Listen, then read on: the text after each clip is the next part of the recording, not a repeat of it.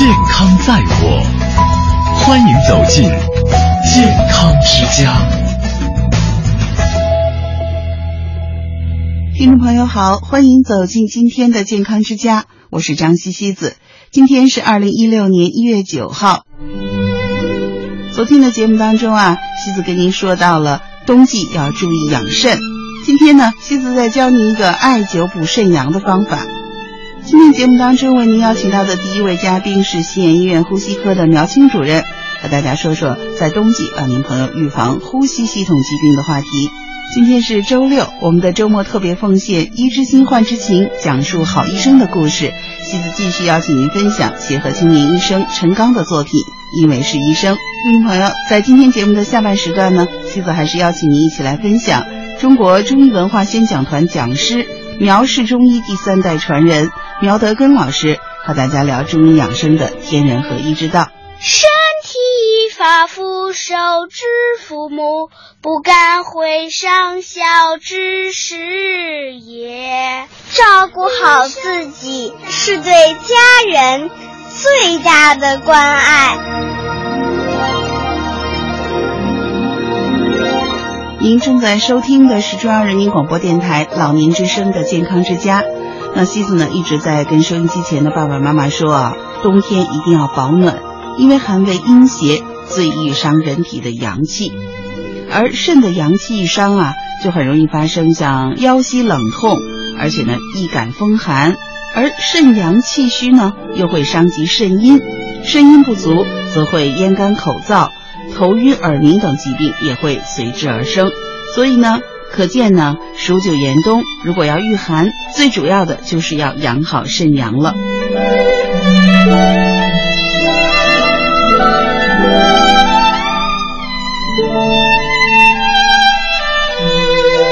养肾阳呢，在冬季的起居上，一定要坚持早睡早起。避寒保暖，冬季昼短夜长，那我们尽量要早点睡，起床呢也不用像平常三五点钟那么早啊，最好是五六点钟起床。天气好的时候，中午那么可以适当的晒晒太阳，晒太阳是补肾阳一个非常好的方法。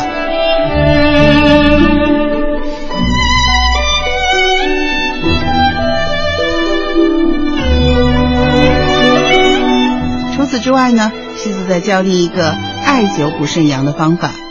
那艾灸最重要的穴位呢是关元穴、涌泉穴和肾腧穴。关元穴呢，我们说所谓的丹田了，就是在肚脐下四横指的位置。那我们的先祖在养生中特别的看重这个穴位，因为关元穴是人体足太阴脾经、足少阴肾经、足厥阴肝经在人脉的交汇点。这个穴呢，还有金宫啊、丹田等别名。艾灸关元穴可以治疗一切阳虚症、气虚症，还可以回元阳。道家倡导的一手丹田，也是阳气归根的意思。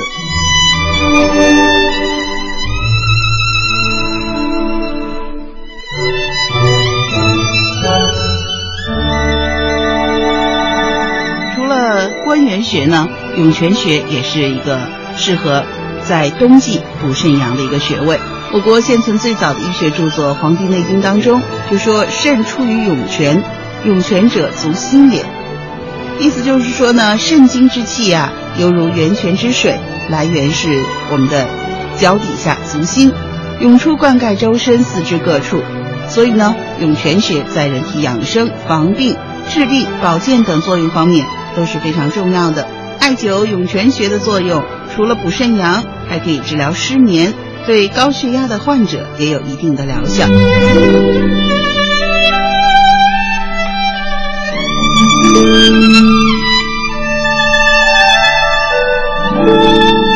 最后，现在和您说的一个艾灸的穴位呢，是肾腧穴。肾腧穴对于肾脏功能有着非常重要的保健作用，艾灸肾腧穴能增加肾脏的血流量。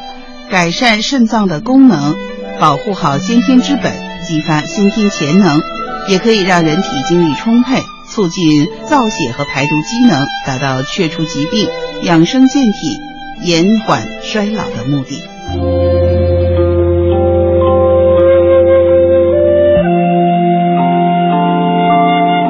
六十岁，生命之花才开始绽放。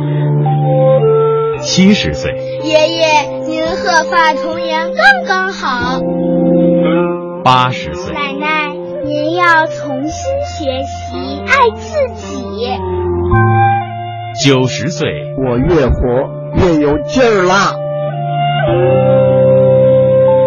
一百岁，老年之声健康之家，伴您安享从容好时光。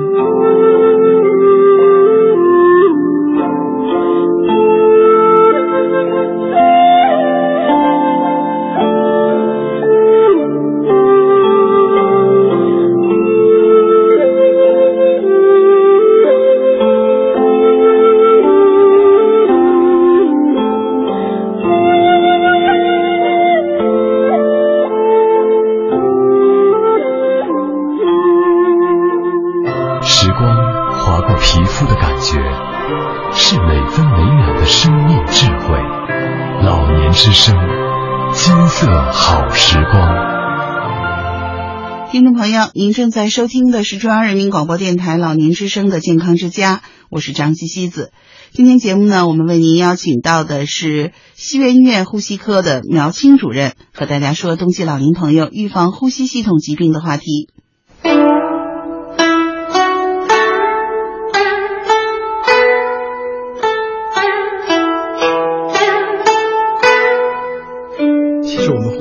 防御啊，它大概分成这么几个层面，就是主气管，它实际上就是刚才我们说的，它有一个第一，它有一个完整的软骨环支撑着，所以它这个气管不会完全塌陷。第二呢，它有一些黏膜、黏膜啊、呃黏那纤毛啊什么，然后摆动把这些痰痰就能，然后到了肺泡，它主要靠什么？靠巨噬细胞把它吞噬掉。但是呢，在这种中国中医科学院中青年名医、北京西苑医院呼吸科主任苗青大夫，教您应对呼吸系统疾病，保护好我们的肺。防护，我们能做的防护肯定是第一位的。对于我们普通人来说，呃，第一个就是怎么去避免在这种环境里边长期的停留。比如说，我们看到这个天气预报啊，或者说这样一些预警，说这个 PM 二点五啊，或者说空气污染在加重，那对于一些，尤其是一些老年人，就应该有选择的去出门。嗯，尽量不出门。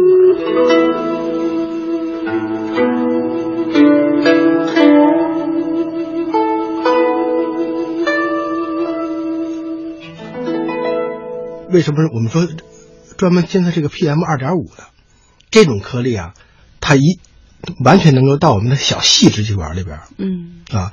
我们的包括比如说我们气管嘛，我们分成这样的气管啊、支气管、细支气管，一层一层这样分，大概二十多级哦啊，二十多级，然后就到了肺泡了。嗯肺泡就是起一个交换作用。嗯那二点五的这个东西啊，就落在这种小细的支气管里边儿。嗯那这个地方它有它一定的缺陷，啊，比如说我们一些大的颗粒物，比如说在气管这儿落下了，嗯那我们一个很自然的一个反射就是咳嗽。我们会咳嗽，嗯。我们会分泌一些粘液把它吐出来，嗯。啊，那就是比如咳痰啊、这这些症状可能就出来了，嗯。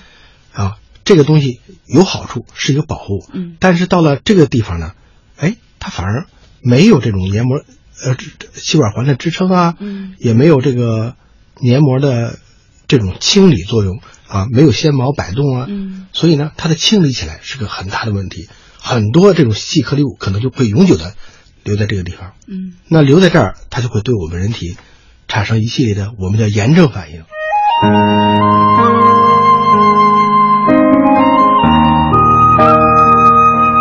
五脏六腑是一个血气加工厂，食物是原材料，加工能力是有限的，而食物是无限的，所以食物的数量必须得到控制。过度的增加食物，不仅不会增加血气，而且会成为身体中的垃圾负担，反过来还得靠消耗血气来把它们清理掉。我是慧慧。祝爷爷奶奶身体健康，福寿绵长。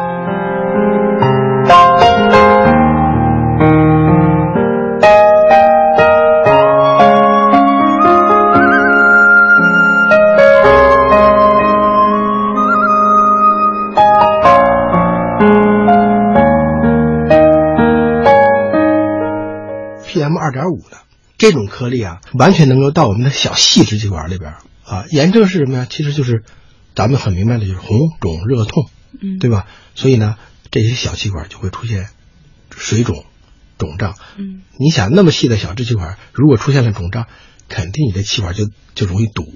嗯，所以呢，出就出现了一系列的这种症状，比如说哮喘的病人，嗯如果再肿一点，出现这种肿胀、阻塞一点，那他哮喘可能就会发作。嗯还有呢，一些老年人，尤其是我们一些以前有吸烟史的这样一些老年人，或者说有被动吸烟史的老年人，他本身的气管就不一定很好。那如果有这种污染的话啊，这种雾霾天的话，它可能也会导致他进一步的一种症状加重，啊，形成这种慢性气管炎啊，还有慢阻肺啊，啊，或者说把这些症状加重了。嗯嗯，加重了，这是一个。再有一些，还有一些特别更小的这种颗粒物，可能就会沉积在我们的肺泡里边。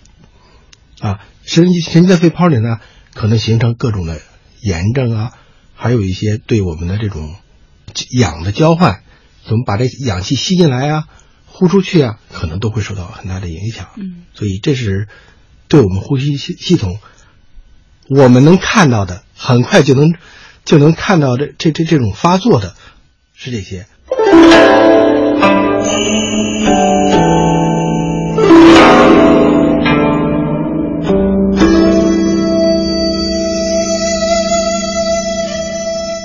心神不安、情性躁急是生病最根本的原因。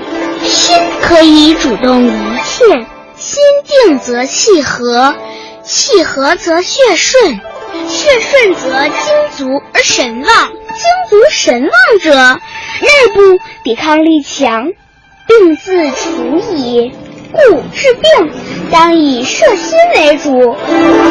我是兜兜，祝爷爷奶奶气定神和，精足神旺。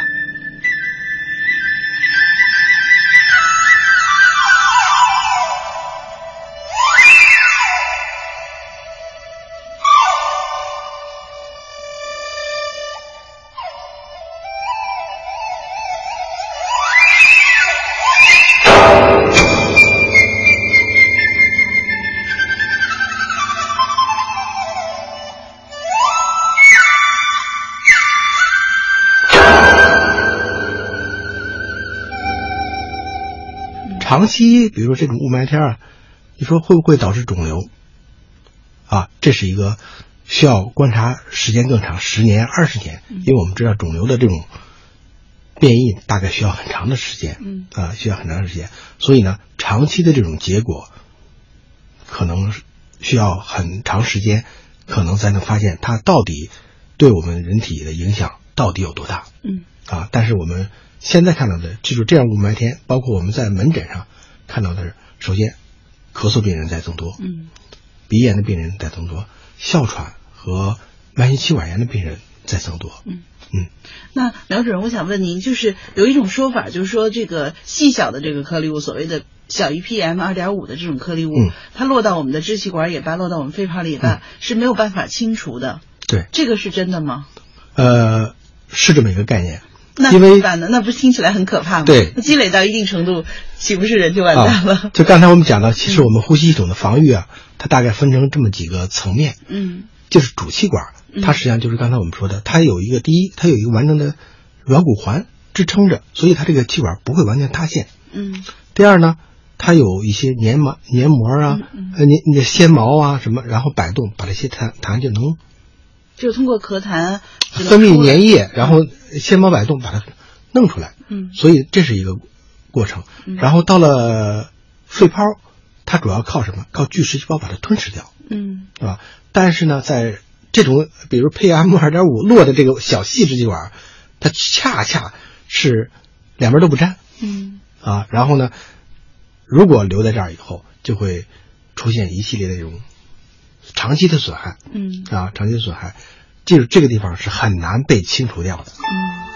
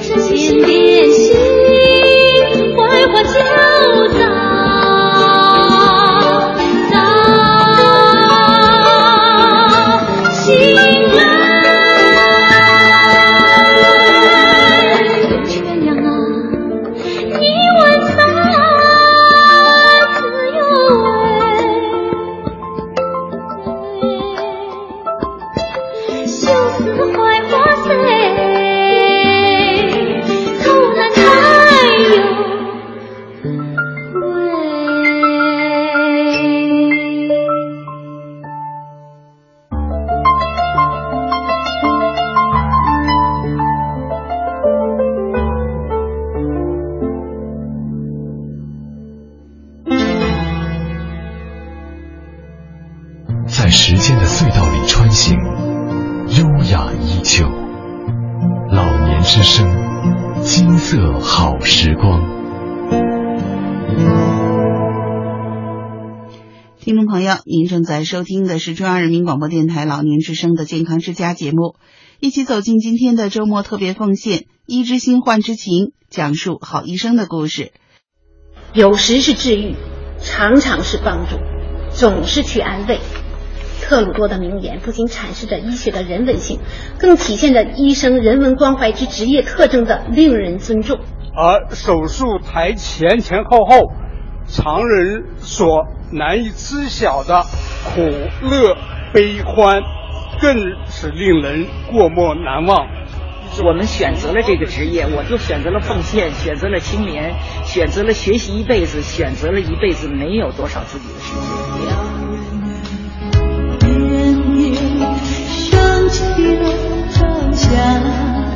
那是太阳在歌唱，在歌唱。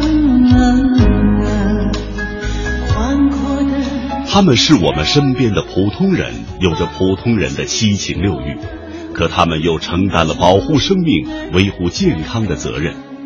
因为对生命的敬畏，他们一丝不苟；因为对生命的敬畏，他们全心全意；因为对生命的敬畏，他们和陌生的病人结成生死联盟，共同接受命运的挑战；因为对生命的敬畏。他们以仁爱之心践行救死扶伤的职责，医之心，患之情，健康之家周末特别奉献，讲述好医生的故事。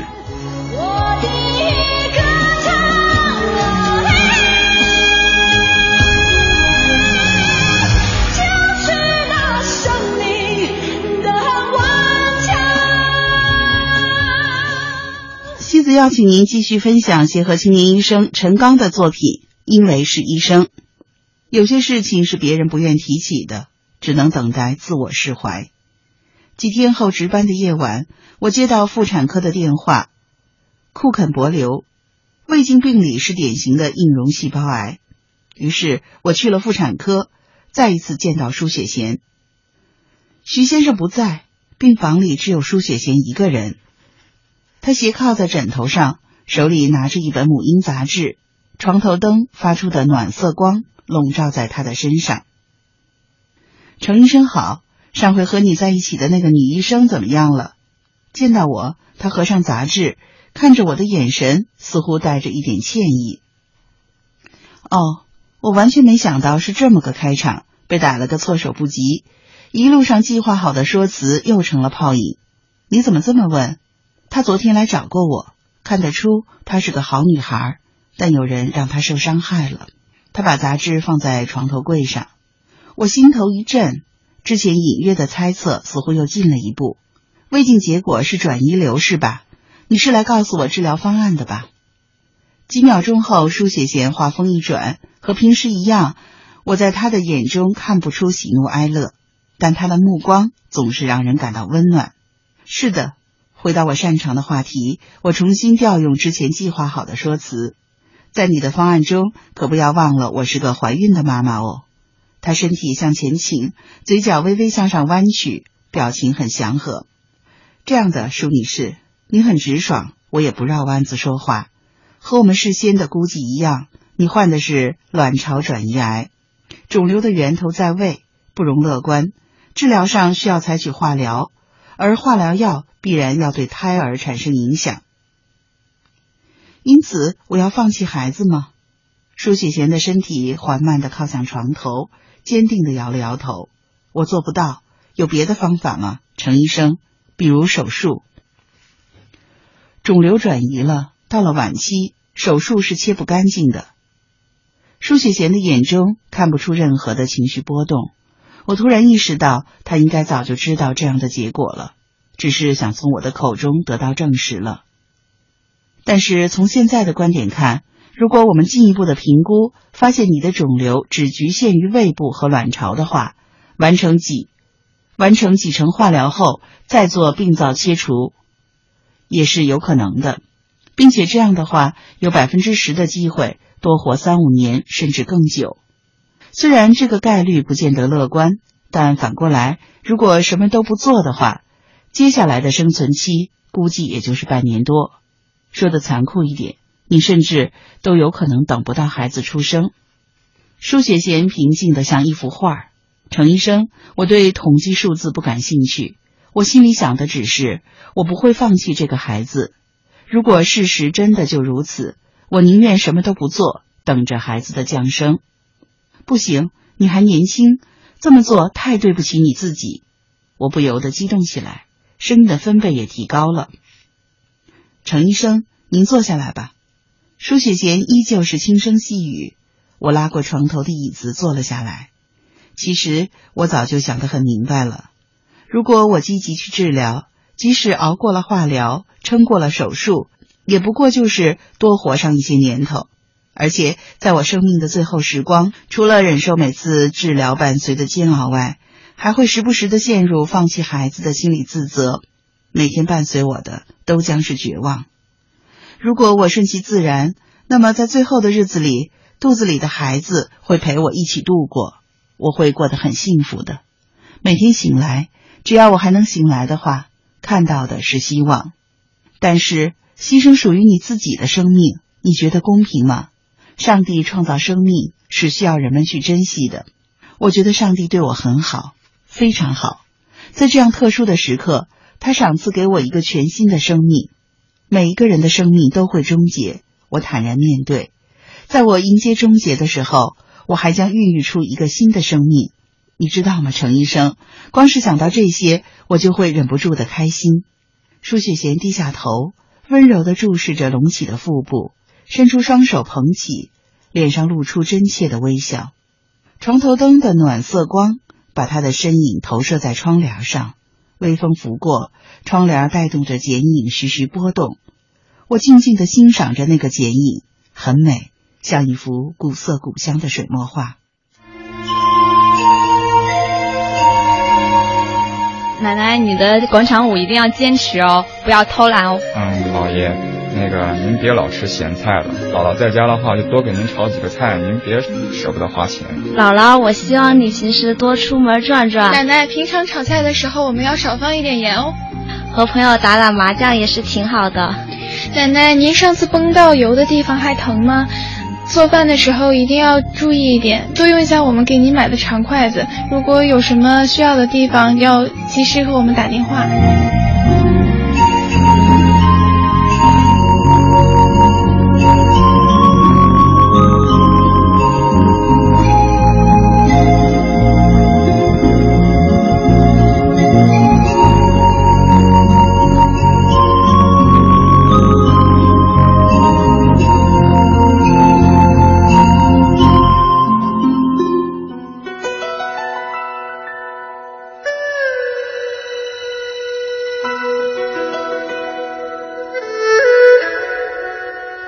我们要自我保健，要养生。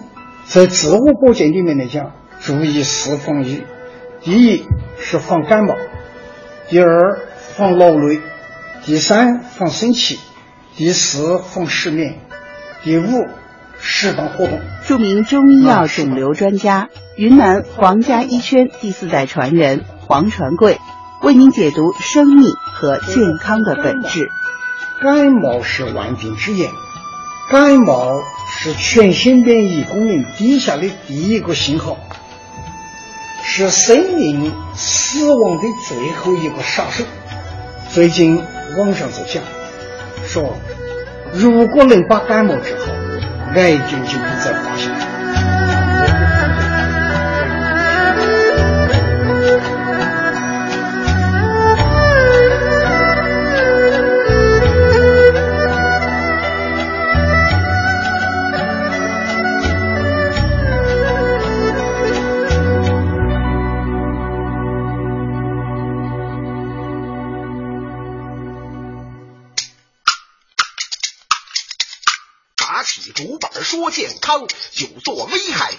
不一般，办公一族挺艰难，这个朝九晚五把班赶，到了公司卡一刷，坐下就是大半天，敲起键盘把事儿办。这个一个眨眼十二点，午饭也要吃得快。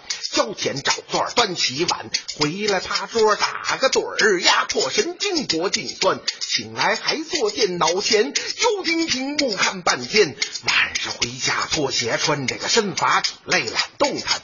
春来夏去小肚天，气血不畅不循环，头晕目眩记忆差，这个肌肉酸痛胃口减，坐姿不良把腰伤，脊椎僵硬形状变，久坐危害不一般，勤起运动多锻炼，阖家幸福事业旺，这个坚持运动保康健。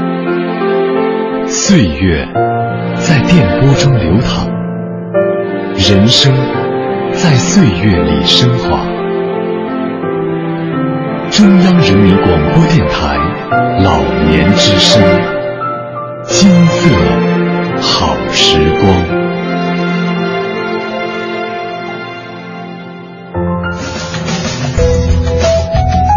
远离疾病，健康在我。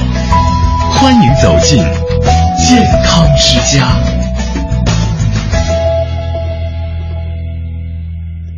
听众朋友，您正在收听的是中央人民广播电台老年之声的健康之家，我是西子，欢迎回到今天的固定栏目《养生经典·黄帝内经》。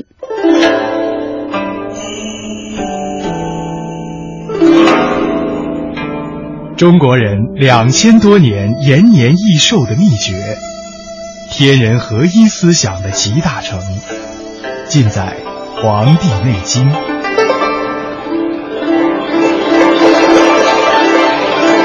老年之声养生经典，张希伴您读医学典籍《黄帝内经》。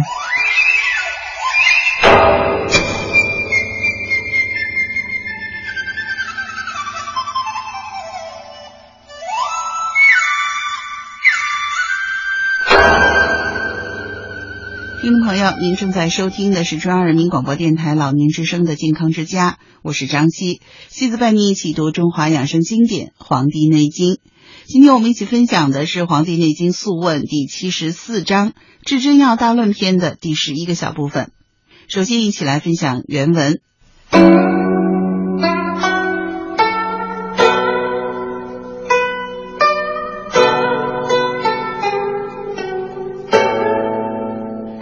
少阴在泉，热饮所盛，则咽服川泽，阴处反明。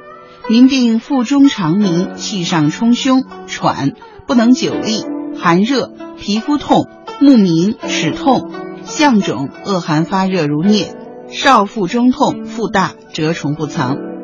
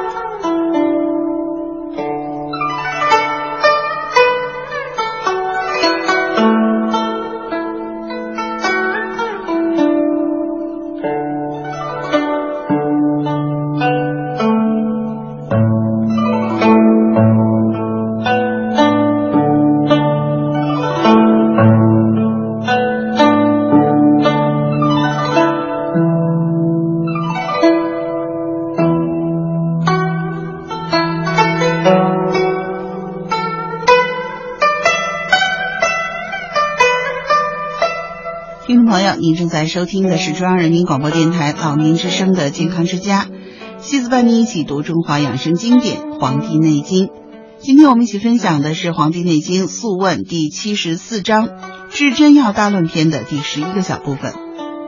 在这一段当中呢，岐伯继续讲解司天在泉之气侵入人体而发病的情况。那今天说到的是少阴在泉之年，少阴在泉之年呢是热气盈盛。河川湖泽中阳气蒸腾，阴处反而觉得光明。人们得病呢，多半是腹中时时鸣响，逆气上冲胸脘，会气喘，不能久立，害怕寒冷，多半会发热，皮肤也会疼痛，看东西模糊不清，牙齿疼，脖子肿，寒热往来，好像是发疟疾一样，少腹疼痛，腹部胀大，气候温热，蛰虫不能伏藏。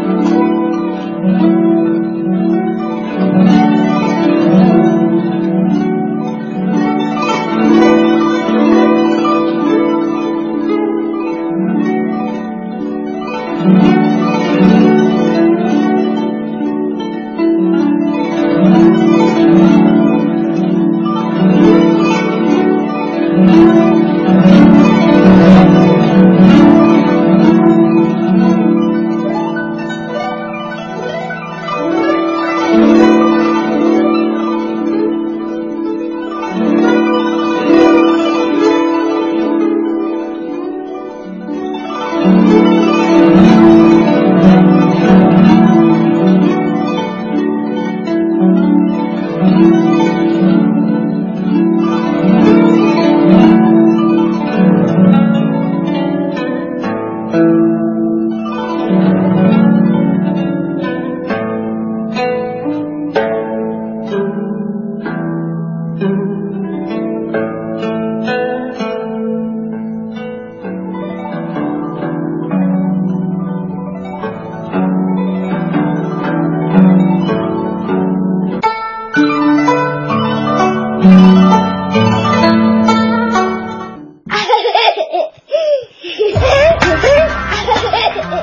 时间到了，爷爷奶奶准备好了吗？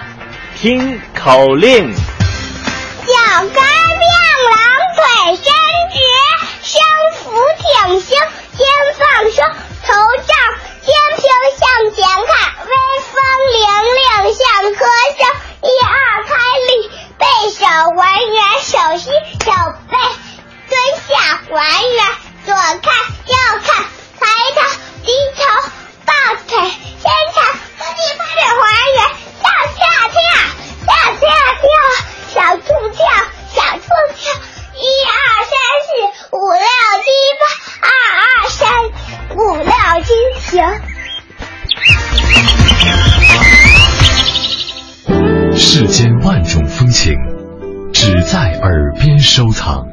老年之声，金色好时光。听众朋友，您正在收听的是中央人民广播电台老年之声的健康之家，我是张希西子。今天节目，西子邀请您一起分享中医文化宣讲团讲师、苗氏中医第三代传人苗德根老师，和大家聊聊中医养生的天人合一之道。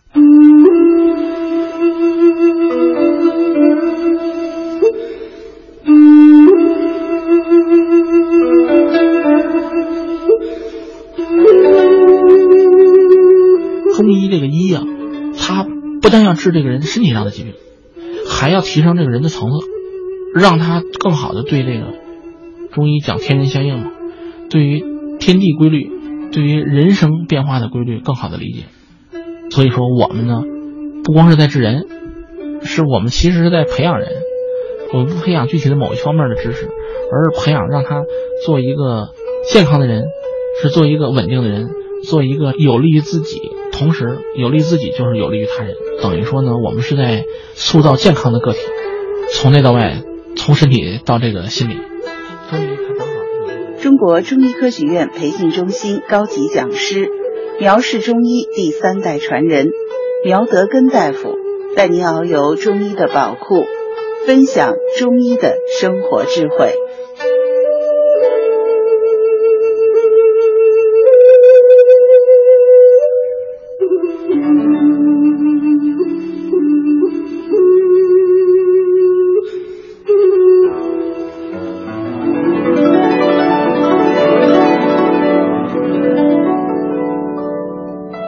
喝水喝多了呢，没有嗯正常的这个代谢出去，它就在身体里边停留，就是病了。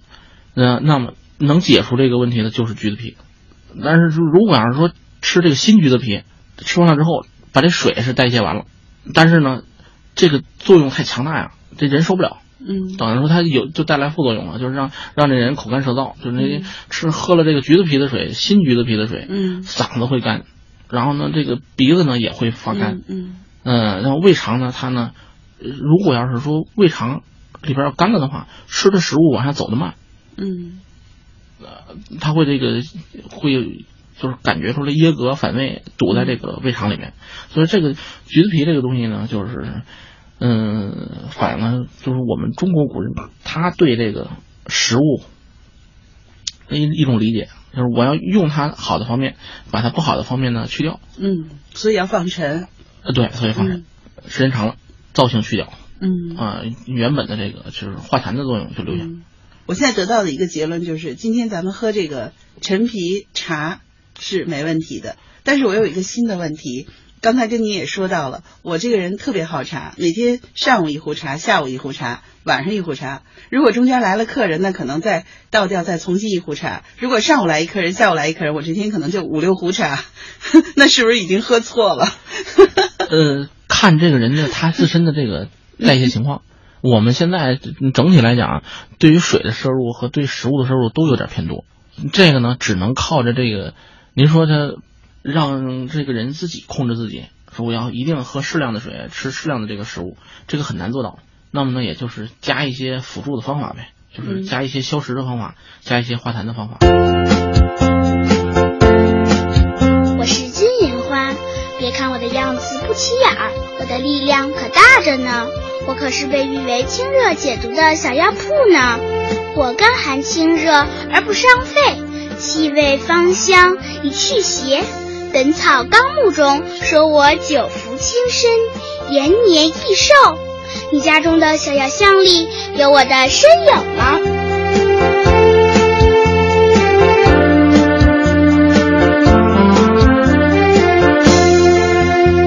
喝水喝多了呢，它水中喝。茶还不是喝水啊？茶是利尿的。呃，正常的吧，我们那个人喝完了水之后呢，他得在身上代谢一圈，嗯最后再再尿出去。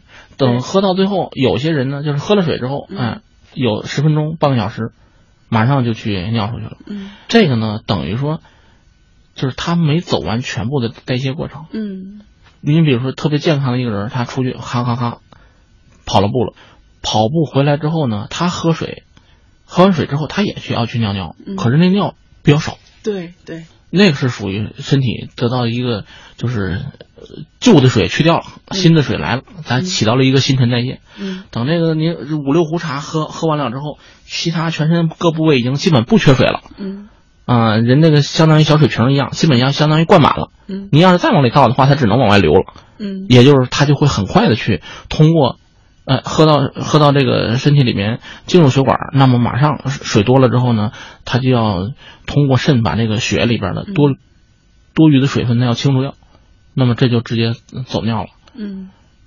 但是我自己的感觉啊，就是说，比如说我喝同等的量的茶和喝同等量的水，那我其实排尿会比喝水要快得多。就是我觉得茶是很利尿的一种饮料，特别可能有我喝的也偏浓吧。就是嗯，喝茶的作用就是我可能会去上厕所的次数比较多。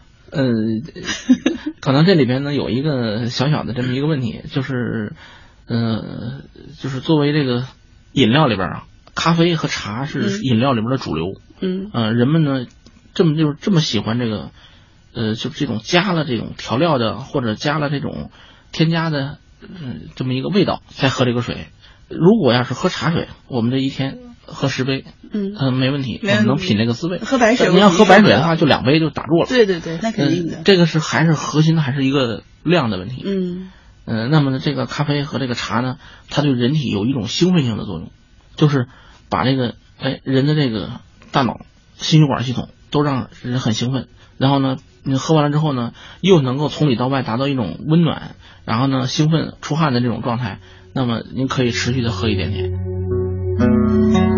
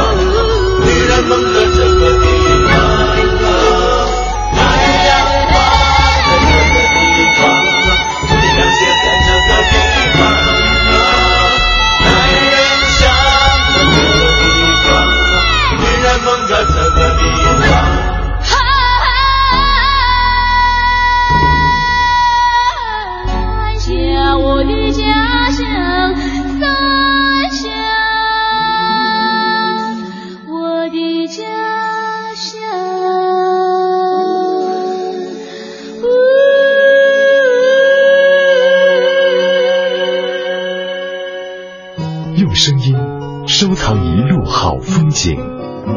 老年之声金色好时光。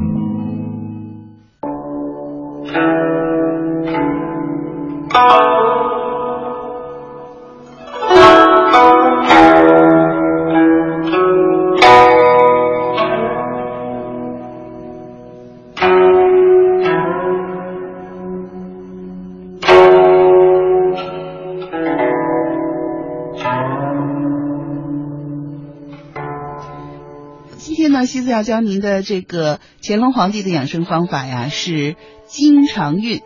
所谓经常运呢，是要转我们的眼睛了。经常运是对眼睛消除疲劳、改善眼球周围血液循环、增强视神经及眼疾功能有非常好的帮助。具体怎么做呢？您可以放松的坐好，然后把眼睛向上，看到哎能看不到的地方，就是看到极限，尽量的让我们的头不动啊。然后顺着我们最顶上的上沿，往右上方、右侧、右下方、下方、左下方、左侧、左上方，再到上面，这样画一个圆。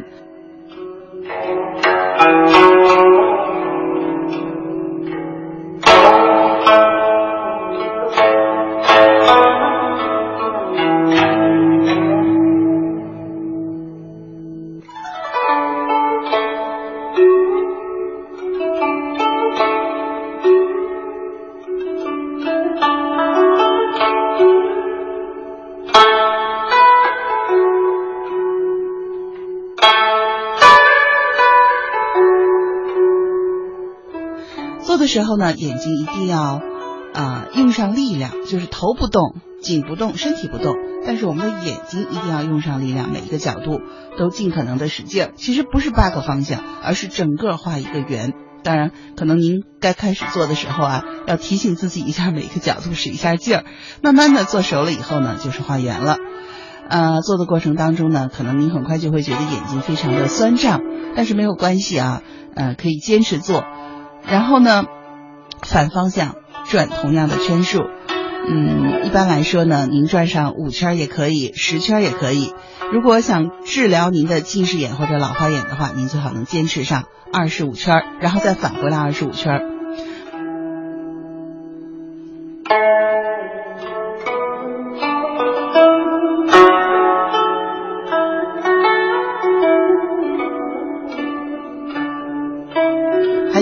小看这二十五圈，眼睛非常的酸胀呢。你可能做的过程当中就会流眼泪，做完以后呢，赶紧闭上眼睛休息一会儿，这是经常运。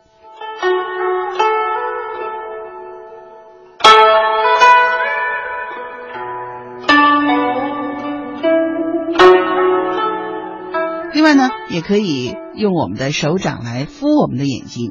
我们知道手掌的掌心的劳宫穴是非常热的，那么两手快速的把掌心搓热以后呢，就放到眼睛上，啊，用我们的这个劳宫穴的这个窝窝对着眼睛，手掌不必粘到眼睛上啊，只要轻轻的放在这儿，然后感觉到我们手掌的热量传递到眼睛上，这个呢，在我们的传统当中就叫敷眼，或者叫运目，眼睛会感觉到非常的舒服。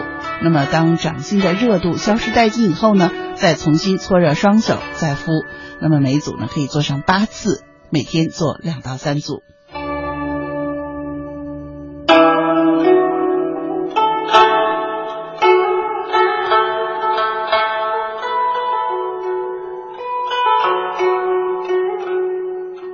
爱自己，才有能力爱他人。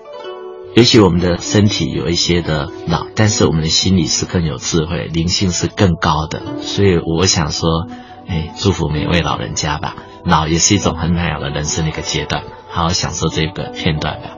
健康之家邀请您和孩子们一起聆听生死课程。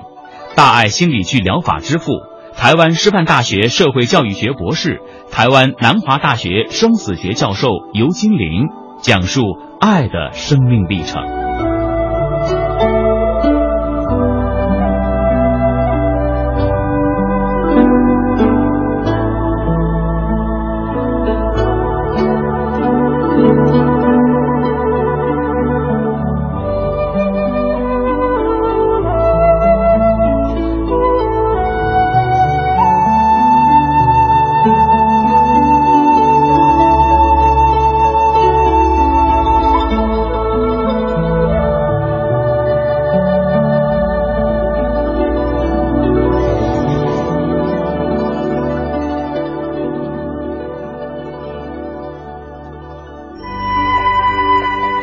这个事情，首先在中医里边，确实是整个中医临床思路的一个指导啊。我的老师就说过一句话，他说阴阳是中医之门，只有你迈进来了，明白了，你才能走进中医这个门儿，治病了才会有疗效。华北理工大学中医学院教师、北京同仁堂坐堂医师刘月娟老师和大家说中医养生的阴阳之道。由年轻到老，就是你的元气逐渐在少的这个过程。虽然元气逐渐在少，我们中药没有力量去补这个元气，但是呢，我们能够把我们人体阴的部分和阳的部分，阴阳的这种运转协调好。所以人的健康是什么？就是阴阳和合，五行生克制化有序。这个稳态比较稳，这就是健康。阴阳不和合、失调了，阴阳运转失调的时候就是疾病，而我们中医正好能调这个。